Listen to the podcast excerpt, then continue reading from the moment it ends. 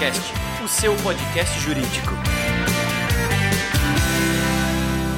Bem-vindos, entusiastas da inteligência jurídica. Eu sou o Thiago Facchini. Estamos aqui em mais um episódio do Juriscast, o seu podcast jurídico.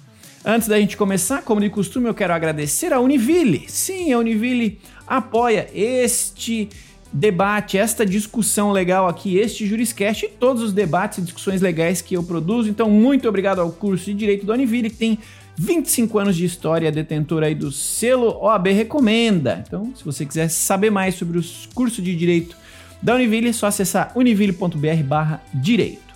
Cabe lembrar também que é, este episódio e os demais estão disponíveis em todos os agregadores de áudio e, claro, em vídeo estão disponíveis no YouTube, para que você conheça o meu rostinho e o rostinho do nosso convidado, que vai falar hoje sobre a influência da mídia no direito penal. Sim, nós vivemos num mundo extremamente conectado e a mídia nos influencia e influencia outras coisas também. É sobre isso que a gente vai falar com ele Dr. Irving Ribeiro, ele é advogado criminalista formado pela UERJ, atua como professor de Direito Penal e Direitos Humanos, é consultor jurídico e sócio de um escritório de advocacia e servidor público também. É membro titular da Comissão de Segurança Pública da OAB DCRJ, colunista do Portal Migalhas e é, embaixador jurídico ProJuris. Seja muito bem-vindo ao Juriscast, Dr. Irving Ribeiro. Muito obrigado, Thiago. Eu agradeço imensamente a sua oportunidade de falar sobre esse tema que eu tanto gosto de expor.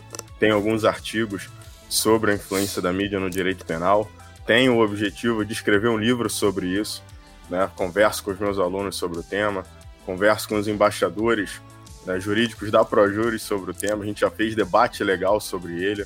É um tema extremamente atual, nunca sai de evidência, principalmente nesses tempos em que vivemos de tanta, é, tanto extremismo né, na sociedade.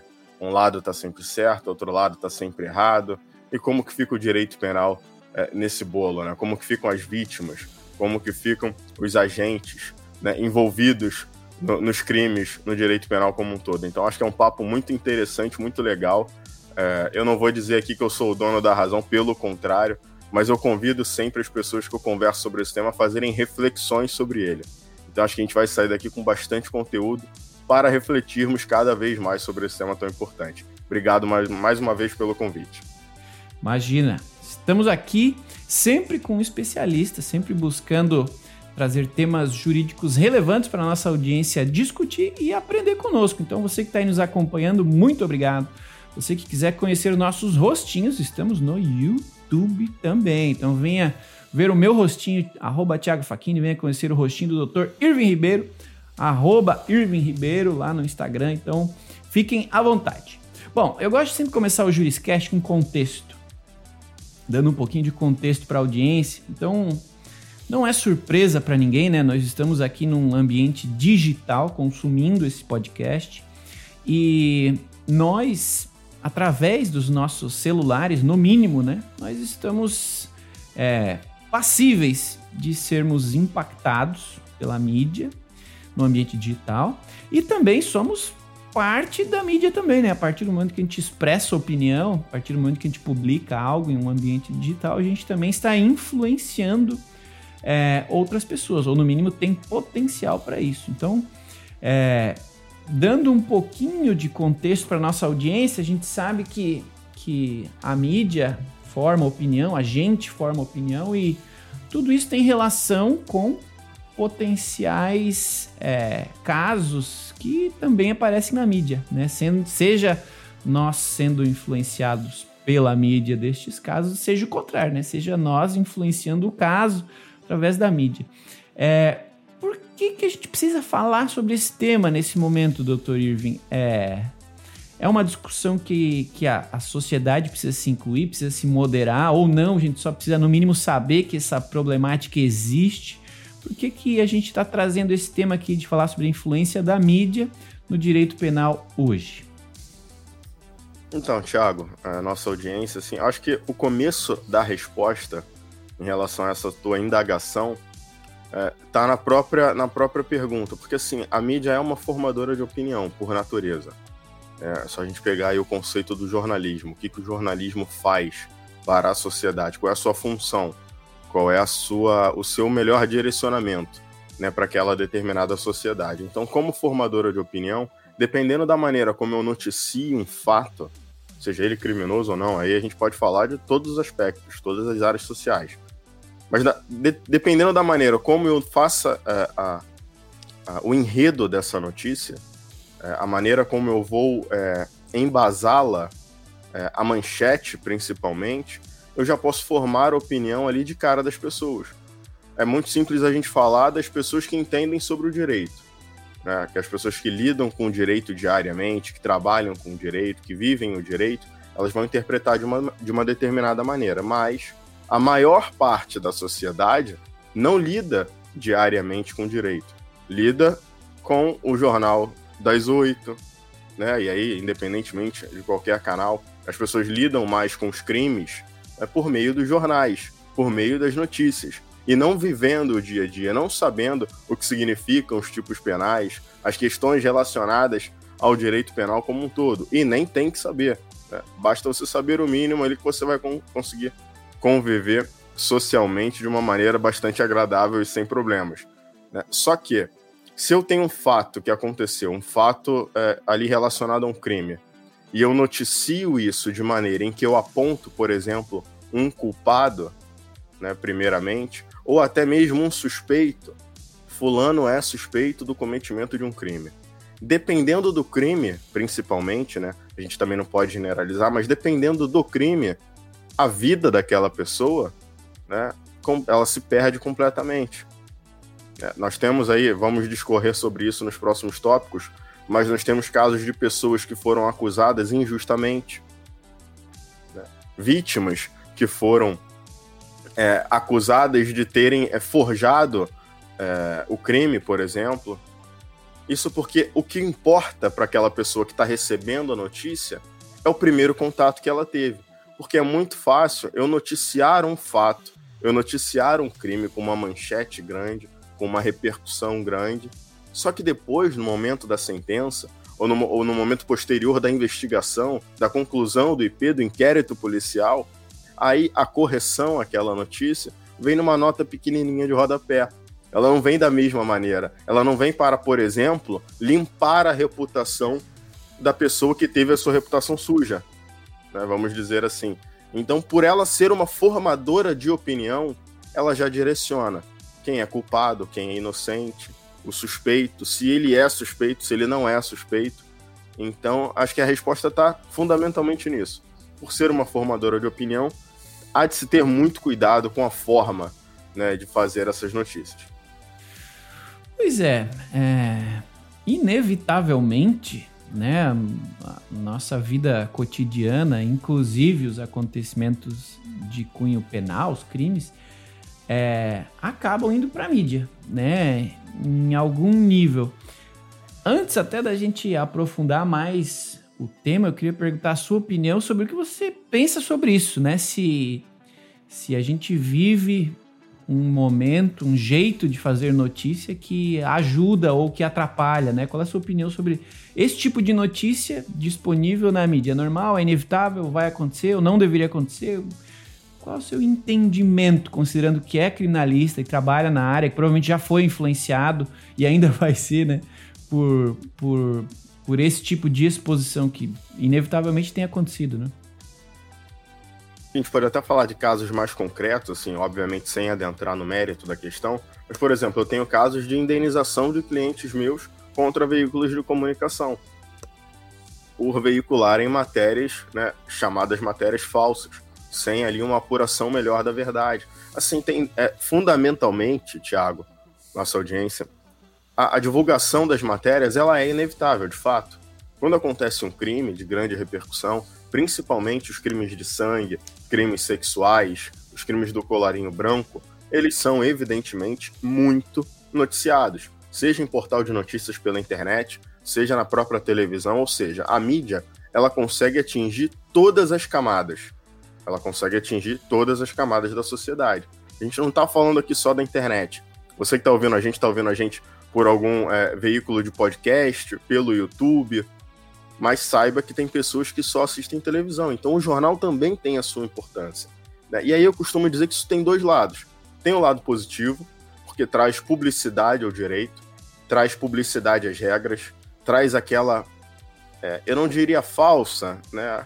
Mas eu diria uma, uma mínima percepção de ausência de impunidade, né, que traz aquela notícia, ah, fulano cometeu um crime, ele precisa ser julgado, ele precisa ser condenado.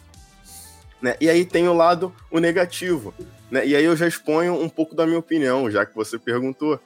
É, assim, o advogado em si, falando da minha carreira, é, do que eu enfrento diariamente, eu tenho um código que me regulamenta, regulamenta a minha profissão. Eu tenho um estatuto da OAB que regulamenta o que, que eu posso e o que, que eu não posso fazer. Por exemplo, eu não posso comentar casos de outros advogados, casos em andamento. Eu não posso emitir opinião pública sobre casos em andamento, sobre processos em andamento. Por quê?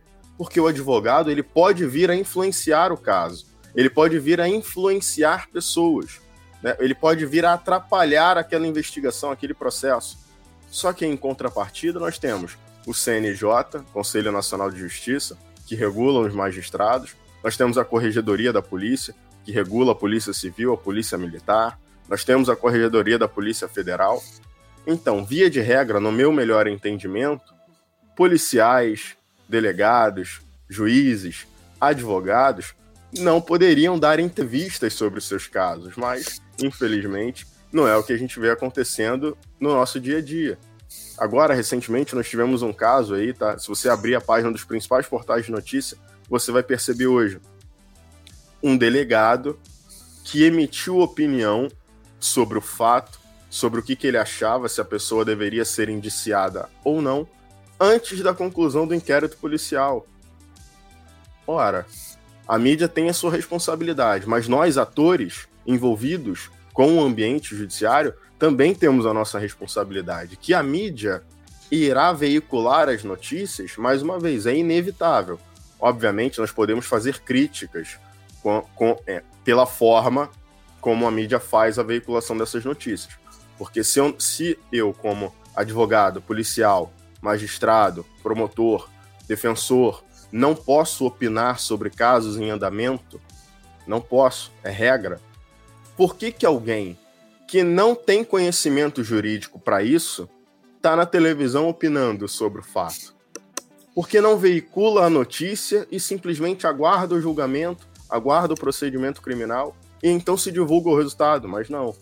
A mídia pressiona, a mídia bate, a mídia quer ver o resultado.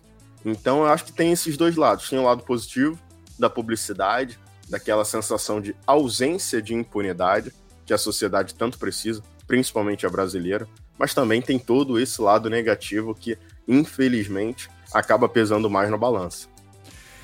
Sim, a gente sabe que polêmica gera audiência, né? Polêmica da Ibope. Então, é, é, gera clique hoje em dia, né? Então é normal que alguns canais, algumas algumas referências em mídia busquem esse tipo de de posicionamento um pouco mais espalhafatoso, né? Mas o fato é que este tipo de veiculação com algum tipo de viés pode gerar um pré-julgamento, né? É, levando, né, no mínimo moralmente, aí ao, ao, ao, acusado, né? Ao eventual acusado ser pré-julgado antes de, de fato, algo acontecer no, no âmbito jurídico, né?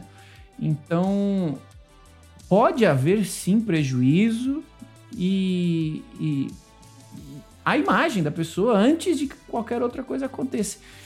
Você acha que a, a justiça hoje, de alguma forma, se posiciona com relação a isso? Ou a gente é, tem uma justiça mais conivente que deixa a vida me levar e, e é isso aí, bola pra frente?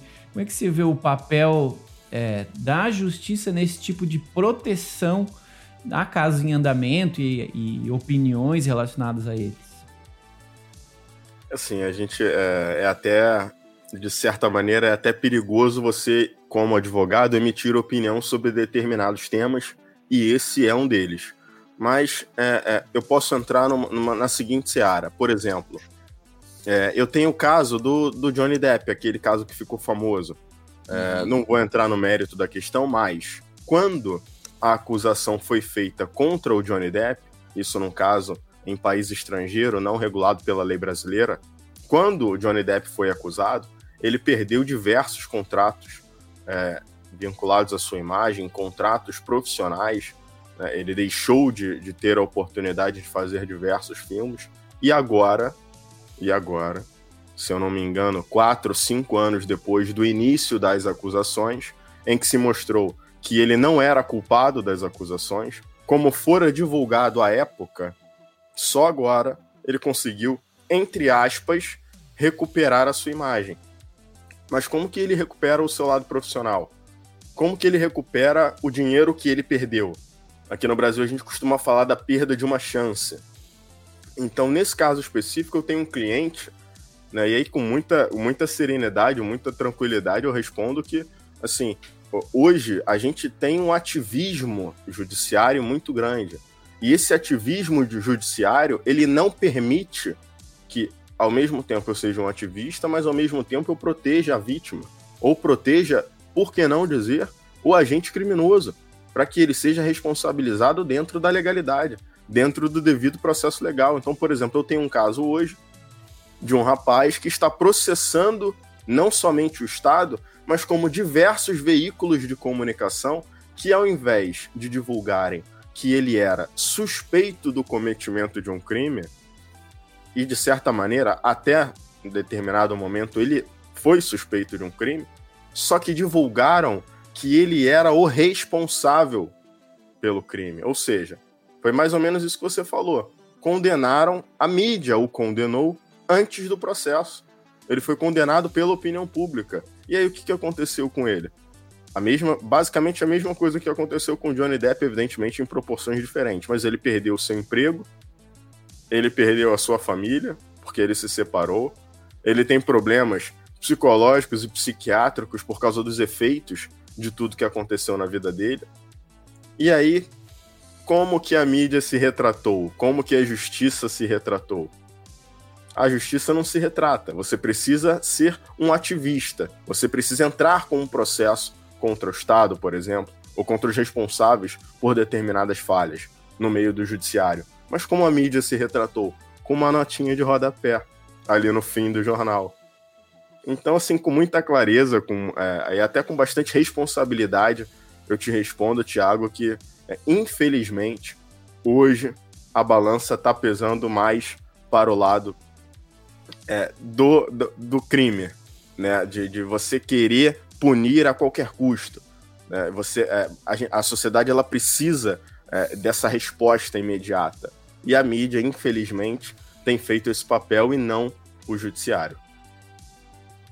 Pois é, a gente tem, tem os tribunais paralelos, né? Os tribunais das redes sociais, os tribunais da mídia. Infelizmente, a nossa sociedade está tá indo para um caminho de, de clamor por justiça, mas uma justiça auto auto entendida, né, auto compreendida, sem necessariamente conhecimento suficiente para embasar esses pedidos, né, essas solicitações. Esse caso do Johnny Depp que você citou é vou citá-lo também justamente por ter ganho visibilidade na mídia, tanto antes, né, com ele sendo pré acusado, mas já julgado pelas redes sociais, pelas pessoas, pela mídia, inclusive. E agora o, o veredito saindo comprovando a sua inocência em geral. É, as pessoas têm espaço para emitir opinião, a mídia sempre emitiu opinião, né? Mas eu acredito que hoje, por ter tanta visibilidade, ela pode em algum nível influenciar mais, né? Porque chega a mais pessoas, chega a mais a, a ter um impacto maior, né? E qual é a sua opinião com relação a, a, estes casos, né? Como você citou aí, você inclusive tem clientes, né? Que, por exemplo, a, a exposição midiática, o canal de comunicação errou a forma de comunicar um fato, né? Errou a, a, a, terminologia correta e acabou influenciando positivo ou negativamente alguém e essa pessoa é, pode ter se sentido lesada e, e como é que você, você entende este papel? Porque assim, hoje a gente vive um país que, apesar de que tenhamos, né, todos têm é, assegurado o direito à justiça, né, mas nem todos têm condição de requisitar esse direito e de fato acessá-lo, né? Então pode ter muita gente que é prejudicada sem ter direito de, de se proteger desse, dessa aflição causada por esse tipo de erro. Como é que você vê esse tipo de, de, de papel do, do erro da mídia e, por consequência, da influência que isso gera? Porque quem foi impactado por aquela peça de mídia, de comunicação errada, não quer dizer que vai ser. vai conseguir retratar aquela opinião que foi gerada com base num fato é, mal comunicado. Né? Então, como é que você vê o impacto desse tipo de comunicação é, e a responsabilização disso? Porque tem chance de gerar um, em algum nível, em algum percentual, um, um dano irreparável, né? Como é que você vê o, as responsabilizações a respeito disso? É um tema muito sensível, Thiago. Muito sensível mesmo. Mais uma vez eu vou usar esse, essa expressão, a balança ela tem pesado somente para um lado. É quando a gente vê um caso, é, entre aspas, midiático, aquele caso que está em todos os jornais, aquele caso que está passando sempre no jornal, a gente tem diversos, eu posso citar vários aqui. É, esse caso, ele é, e aí eu, eu, eu puxo, tento puxar na memória da, do pessoal que está tá ouvindo a gente aqui nesse momento, é, de, por exemplo, o caso do menino Henri Borel. Não vou falar sobre o caso especificamente, mas todos sabemos que esse caso está sendo é, julgado neste exato momento. Né? É um crime, entre aspas, teoricamente recente. Só que ele está é, sendo transmitido ao vivo. Né? Obviamente que é, inúmeros processos você pode ter ali o conteúdo, você pode ir no fórum assistir audiências, assistir ao tribunal do júri, mas essa exposição midiática cara. Ele tá passando nos principais portais de notícia. Ele tem ali o acompanhamento em tempo real. Tem uma pessoa ali acompanhando o julgamento e emitindo juízo de valor o tempo todo, para tudo que está acontecendo. Críticas aos juízes, críticas aos advogados, críticas ao réu, enfim, uma série de, de fatores relacionados a esse caso. Mas a, a pergunta que eu faço para fazer uma reflexão à nossa audiência é: será que esse caso teria que passar à frente, né? Porque nós temos todo um rito processual. Né? Hoje, nesse momento, nesse exato momento em que estamos conversando aqui, está acontecendo um crime no Brasil. Então, será que um fato, porque é veiculado, aqui eu não estou fazendo juízo de valor para o crime, né? Vamos fazer a reflexão quanto à matéria, quanto à reflexão da mídia. Será que esse crime ele tem prioridade só porque ele está na mídia? Sim. No Brasil tem. Só que aí vamos é, olhar para o, aquele lado que a, a, o judiciário brasileiro, né, historicamente, eu também não estou emitindo opinião aqui, eu estou falando de dados. Historicamente, quem o judiciário mais pune no Brasil? Aquele sujeito pobre bem característico. Né? Quem é mais punido no Brasil? O pobre. Quem fica mais tempo na cadeia no Brasil? O pobre. Vejamos os casos, isso temos dados públicos no CNJ, nos dados das corregedorias. Quantas pessoas estão sendo, neste momento, acometidas por abusos do judiciário em questões de prisão provisória, prisão preventiva, né, prisões completamente arbitrárias, fora do prazo, investigações paradas. Né, por exemplo, quem nunca teve ali um, um, um crime é, é, visto ali de perto, algum familiar já deve ter sofrido com algum tipo de crime, ou já deve ter tido notícia de algum parente que sofreu algum tipo de crime. Tenta procurar o um andamento do boletim de ocorrência para ver se ele teve algum tipo de andamento. Provavelmente não. Por quê? Porque o caso não está na mídia, o caso não tem repercussão. Mais uma vez, eu não estou dizendo que o caso não tem que ser julgado. Foi um dos pontos positivos que eu trouxe nos tópicos anteriores. Da publicidade, traz aquela sensação de ausência de impunidade. Mas veja, o que, que a sociedade brasileira tanto gosta é, em relação ao direito penal? A prisão. Por quê? Porque a prisão ela traz uma sensação de punição. A prisão imediata, né, a, a, a jaula, como a gente fala, é, no escritório, a jaula ela traz uma sensação de não, vamos afastar essa pessoa da sociedade e pronto, está resolvido. Mas muitas vezes as pessoas se esquecem do processo, do devido processo, né, do devido processo legal, do, contrad do contraditório, da ampla defesa, da plenitude de defesa no tribunal do júri. Então, assim, é, é, a mídia tem a sua importância, tem a sua relevância, mas em contrapartida, é, mais uma vez, a balança está pesando muito para o lado das vítimas, para o lado, por que não dizer, dos criminosos, que vem sofrendo com penas majoradas por conta da repercussão que a mídia dá aos crimes que são cometidos. Mais uma vez, eu não estou emitindo aqui opinião sobre os criminosos, sobre os crimes que eles cometeram, não estou defendendo os crimes, tampouco os criminosos. Mas, como advogado, eu preciso defender o devido processo legal, preciso defender que a minha classe seja é, atue de acordo com a regulação do Estatuto da Ordem dos Advogados do Brasil, por exemplo. Que, que a mídia não pode atuar de acordo com uma regulação? Né? Por que, que o judiciário não pode fazer uma fiscalização do que vem acontecendo na mídia? Porque nós temos crimes, diversos crimes, que podem ser elencados de acordo com a atuação da mídia. Nós temos o crime de calúnia, por exemplo. Nós temos o crime de injúria, o crime de difamação, que podem facilmente serem encaixados em inúmeras matérias veiculadas na mídia. Então, são essas reflexões que eu acho que são as mais importantes nesse tema de influência da mídia no direito penal, Tiago.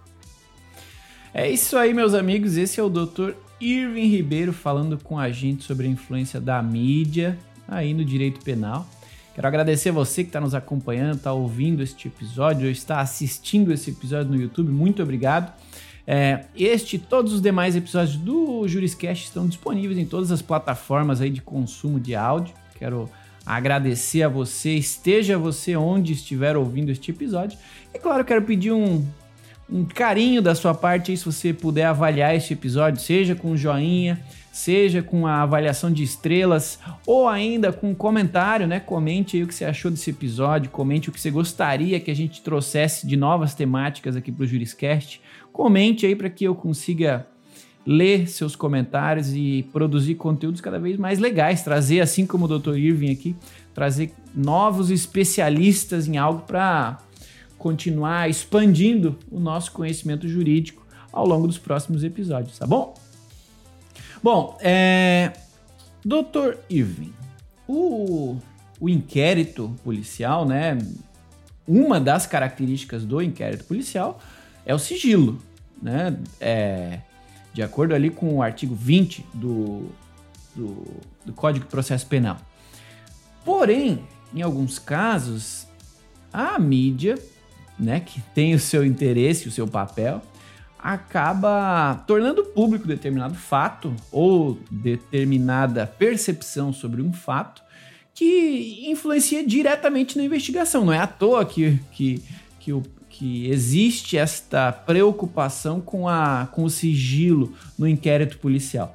Qual é a sua visão, percepção e opinião sobre o impacto da mídia na divulgação de informações que deveriam se manter sigilosas até a conclusão do inquérito policial. Aqui eu vou, com perdão da, da brincadeira que eu vou fazer aqui, mas quem nunca viu uma matéria fantástica sobre a divulgação de um inquérito policial em andamento? né? Então, acho que a gente precisa fazer reflexões, obviamente, responsabilizando a mídia pelos seus equívocos, pelos seus erros, pela sua, por que não dizer, afronta ao artigo 20 do CPP, do Código de Processo Penal, como você bem citou.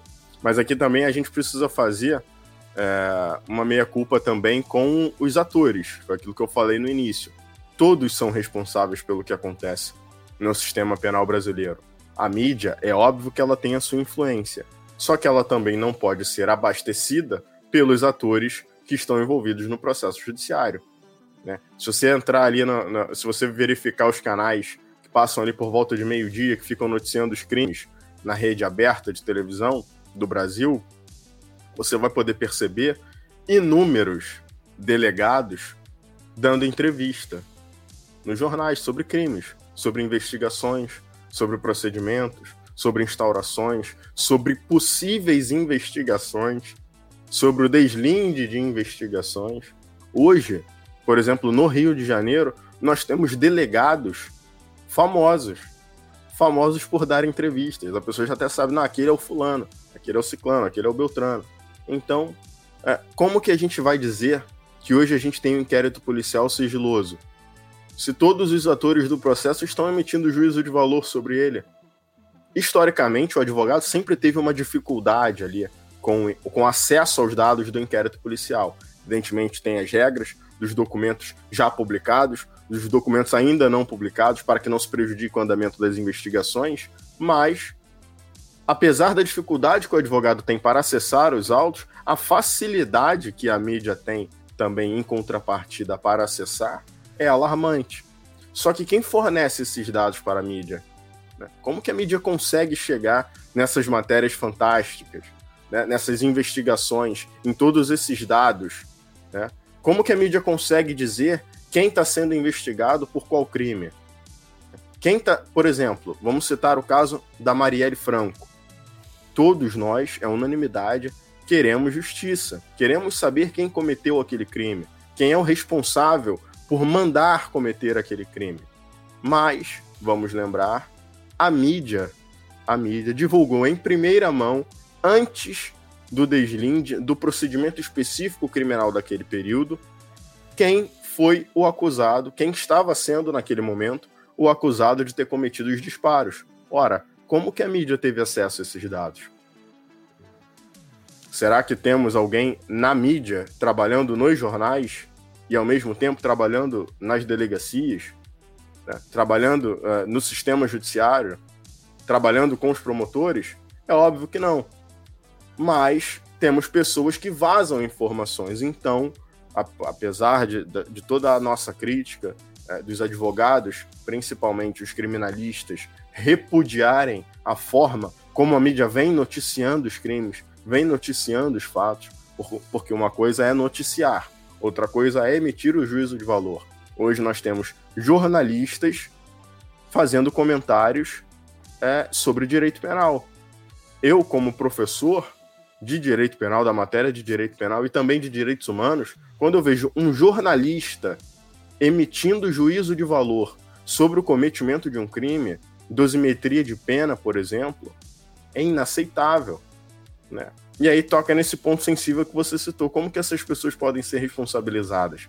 É muito difícil, porque mais uma vez, estou sendo repetitivo, mas é para gerar uma reflexão, a balança está pesando muito para um lado só. E com relação ao inquérito policial, não é diferente. É. Entendi. E, e essa, essa sua fala me leva a, um, a uma outra pergunta. Você falou sobre regulação, você falou agora sobre emissão né, de juízo de valor e tal. É, a, a gente tem né, direitos que direitos do ponto de vista de, pô, liberdade de expressão é um direito, né? É, a regulação da mídia poderia ser entendida como a, a, a, remoção de um direito, né? Censura. Então a gente tem aí um conflito, uma, uma área cinza onde emitir opinião pode ser um problema, onde deixar de emitir opinião pode ser um problema também. E, e você está no meio desse fogo cruzado aí de opiniões, seja né, das pessoas relacionadas aos casos, seja das, dos, dos canais, veículos de mídia. Você está aí no meio enquanto advogado, enquanto parte interessada e, no seu caso, é, com limitação, né, com regulação sobre o que você pode ou não pode falar e fazer. Então, considerando que você é tão afetado né, por este tipo de de comunicação, por esse tipo de disseminação de informação, esteja ela correta, apurada ou não, é, qual seria a sua sugestão ou a sua ideia, quem sabe, né, opinião, sobre essa relação entre o relacionamento entre a mídia, entre a, a os, os os presentes né, nesta, nesse ciclo de, de comunicação. E a justiça? Você acha que teria aí algo a ser feito? ou melhores práticas a serem seguidas para garantir um fluxo tranquilo e correto das informações, você tem alguma opinião barra dica nesse sentido de, poxa, como é que a gente, parte dessas discussões, ajuda a garantir que o direito dos envolvidos seja respeitado e, por consequência, que as coisas fluam da maneira como deveriam fluir? Tiago, acho que essa sua reflexão é a das mais importantes relacionadas a esse tema. Assim. Eu acho que é difícil você ter uma reflexão tão, tão profunda como essa em relação a esse tema. Pô. E assim, é, opinião própria. Irving Ribeiro, CPF, falando aqui. Eu sou completamente contrário à regulação da mídia. Completamente contrário. E sou um ator é, é, que, que luto pela liberdade de expressão a qualquer custo. Inclusive, nós temos a Constituição Federal que fala sobre esse tema. Então, é defender a lei, basicamente. Mas, em contrapartida, temos essa situação bem delicada, bem sensível, que é a atuação de um advogado, principalmente, no meu caso, um advogado criminalista. Mas vejamos, é, eu, dentro da minha profissão, aquilo que eu falei no início, eu sou regulado. Eu sou regulado pelo que eu posso falar. E até, basicamente, assim, é, por uma questão ética, né? Por uma Sim. questão ética. Eu não posso afrontar o trabalho de um colega. Eu não posso criticar o trabalho de um colega. Eu não posso emitir juízo de valor sobre o trabalho de um colega. Vai também muito pela ética, além da questão da publicidade dos fatos. Mas eu aqui falando com você nesse momento, falando para essa audiência do Juriscast, eu, tenho, eu preciso ter responsabilidade com as minhas palavras. Eu preciso ter responsabilidade com o que eu estou passando para as pessoas que estão me ouvindo. É a mesma responsabilidade que eu preciso ter na sala de aula, enquanto eu estou falando sobre direito penal, enquanto eu estou falando sobre direitos humanos. Né? Eu preciso trabalhar com responsabilidade. Por quê? Porque além de eu ter o estatuto da Ordem dos Advogados do Brasil me regulando, como CPF, tirando da profissão de advogado, eu tenho a Constituição Federal Brasileira, eu tenho o Código Penal Brasileiro, eu tenho o Código de Processo Penal. Então, mais uma vez eu repito, nós temos o crime de injúria e de difamação, por exemplo. Por que não dar mais publicidade a esses crimes e encaixá-los melhor, atingindo e confrontando esses entes midiáticos sobre os erros que eles cometem? Né? Por que, que essas pessoas não têm o dever de indenizar quando cometem esses erros? Por que, que a nota de é, a nota de a nota retificadora da imprensa sempre ocorre numa nota de rodapé e não em uma grande manchete, por exemplo? Né? A minha é, não é nem é, é difícil até falar que isso é uma dica, né? Que isso é uma, uma ponderação ou que isso seja uma orientação para qualquer pessoa. Eu acho que isso é muito básico, Thiago nossa audiência, é você trabalhar com responsabilidade, é você fazer um jornalismo com responsabilidade. Né? Assim como nós estamos trabalhando com responsabilidade, né? eu tenho certeza que a nossa audiência também, no trabalho que ela faz, qualquer que seja, sejam advogados ou não, sejam entes regulados pelo direito ou não, é trabalhar com responsabilidade. É, meu amigo, um tempo atrás teve até uma discussão grande a respeito disso. Os jornalistas também eram regulados, hoje em dia não são mais, né?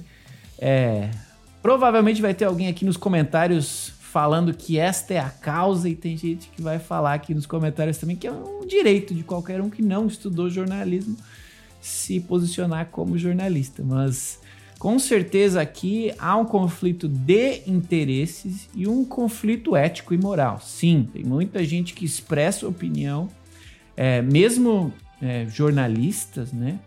É, que expressam opiniões viciadas e que em algum nível é, influenciam muita gente. Né? Infelizmente, como você falou, falta sim responsa responsabilidade ou até comprometimento com a sua missão profissional que é de comunicar a verdade, ao invés de opinar, né?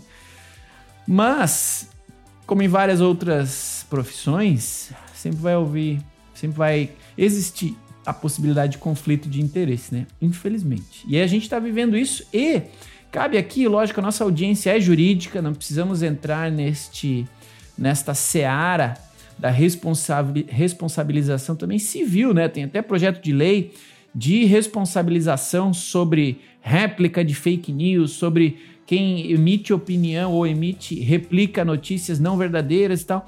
É, essa discussão está chegando também lá na pessoa física, né? lá na rede social, que não deixa de ser um espaço de mídia, um espaço de opinião e de replicação de opinião sobre determinados fatos, que influencia pessoas da mesma forma, às vezes até com mais visibilidade do que um canal, um veículo de mídia regional. Então, assim, é, tem aqui também outro, outra discussão legal sobre a responsabilização civil a respeito de opinião e influência de opinião em redes sociais privadas, né, pessoais aqui porque nós somos também parte do processo de comunicação em algum momento, nós pessoas físicas, né?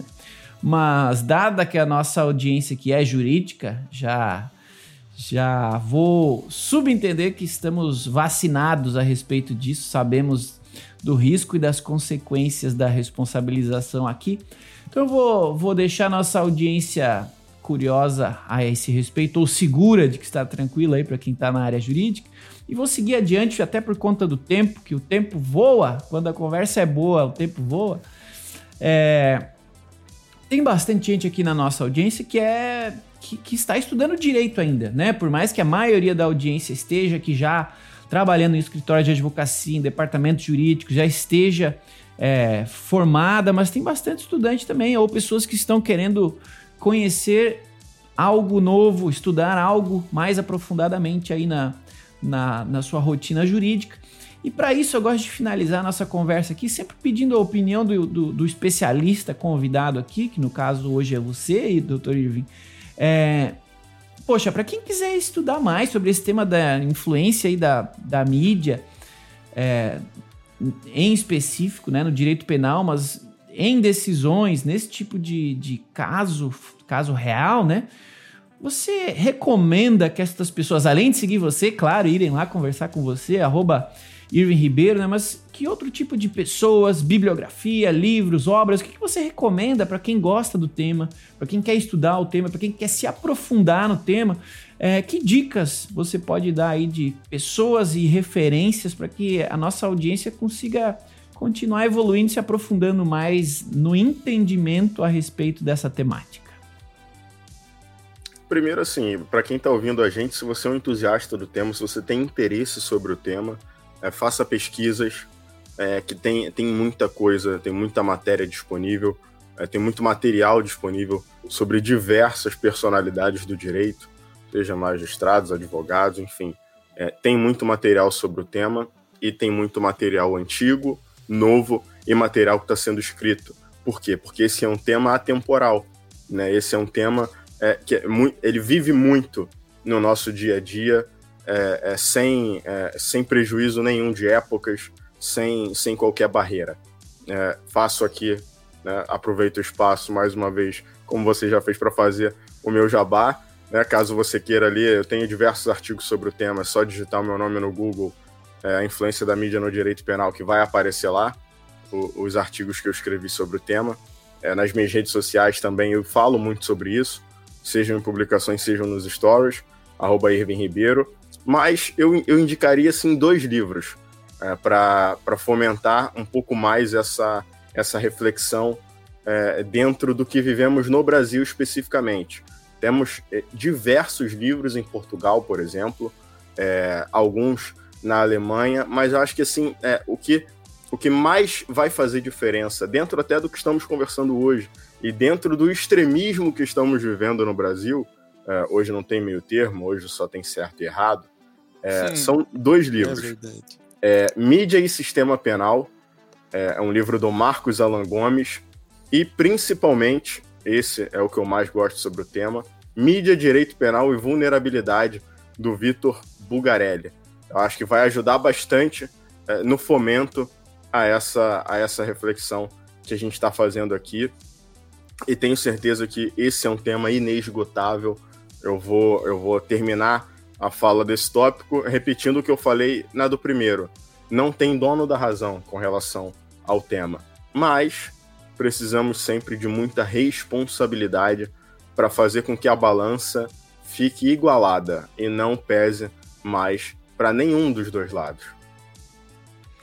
É isso aí, meus amigos. Esse é o Dr. Irving Ribeiro que veio trazer essa discussão tão legal para a gente aqui a respeito do papel e do peso, da influência da mídia aí no direito penal, né? Então, se você nos acompanhou até este momento, até o final deste episódio, eu quero lhe agradecer, agradecer aí por ter acompanhado este episódio. Lembrá-lo, claro, que os demais episódios do Juriscast estão todos gratuitamente disponíveis no YouTube, em todas as plataformas de consumo, todos os agregadores de, de áudio aí para podcast. Então fique à vontade para consumi-los e indicá-los para seus colegas aí que queiram saber mais sobre o tema. É, não posso deixar de agradecer também o Dr. Irving, né, que veio aqui é, a respeito desse, desse tema, né, que ele já produz conteúdo sobre essa temática, então uma referência para você aí que gosta da temática também beber da fonte, né, com quem já trabalha com o tema, quem já produz é, conteúdo sobre esse tema. Então, Dr. Irving, só posso lhe agradecer, muito obrigado por ter permitido a mim e a audiência aprender aqui com seu conhecimento.